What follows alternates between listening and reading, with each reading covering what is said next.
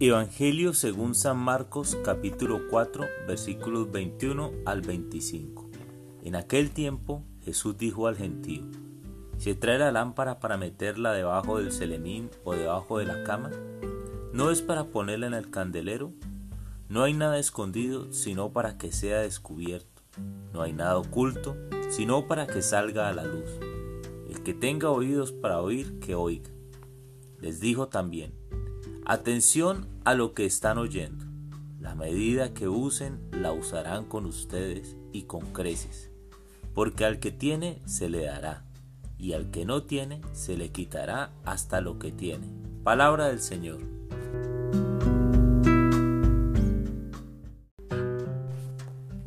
Hola mis amigos.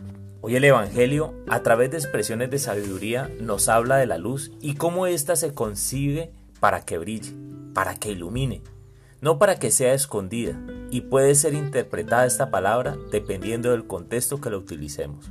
Sin embargo, hoy la vamos a considerar relacionada con la enseñanza de Jesús, luz a la que se debe hacer que brille y de lo que son responsables de algún modo los beneficiarios de esta luz. La palabra de Dios es como una lámpara que ilumina el paso que se da, no ilumina toda la carretera. Con frecuencia deseamos que la luz de Jesús sea como una linterna muy fuerte, con bastante intensidad, para ver qué hay adelante, qué hay en el infinito y más allá. El problema es que la luz de Jesús ilumina nuestros pasos, en el día a día. Cada mañana tiene la necesidad de su propia luz. Y solo podemos dar un paso a la vez. Por el mañana no nos preocupemos. Cada día tiene su propio afán. Por otro lado, esta luz que no se puede esconder debe permanecer encendida. Y esto se hace con la disciplina en la escucha y la vivencia diaria de las enseñanzas de Jesús. ¿De qué sirve escuchar las enseñanzas si no las ponemos en práctica? Escuchar y vivir más de la palabra implica recibir más, pero si la escuchas y no la vives, poco recibirás. La enseñanza de Jesús, que es la luz, es usada por los que quieren ver en medio de la oscuridad de los problemas y dificultades.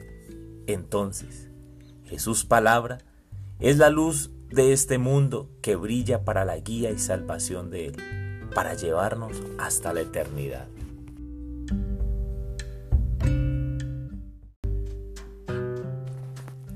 Señor, hoy deseo darte gracias por ser luz en mi día por recordarme que cada día tiene su propio afán. Y a ti que escuchas este mensaje hoy, te invito para que no lo olvides.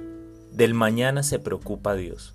Hoy vive la palabra de Dios que como lámpara tus pasos desea iluminarte en la noche de decepción, de angustia. Desea iluminarte en la oscuridad de los problemas y dificultades.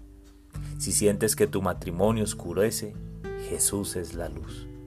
Si sientes que en la escuela los niños no captan tu atención, Jesús es la luz. Si sientes que en los proyectos de tu vida hay oscuridad, Jesús es la luz que ilumina tus pasos para poder avanzar. Si sientes que la enfermedad llega a tu vida, Jesús es la luz. Gracias Señor. Gracias Jesús. Gracias Jesús palabra. Amén.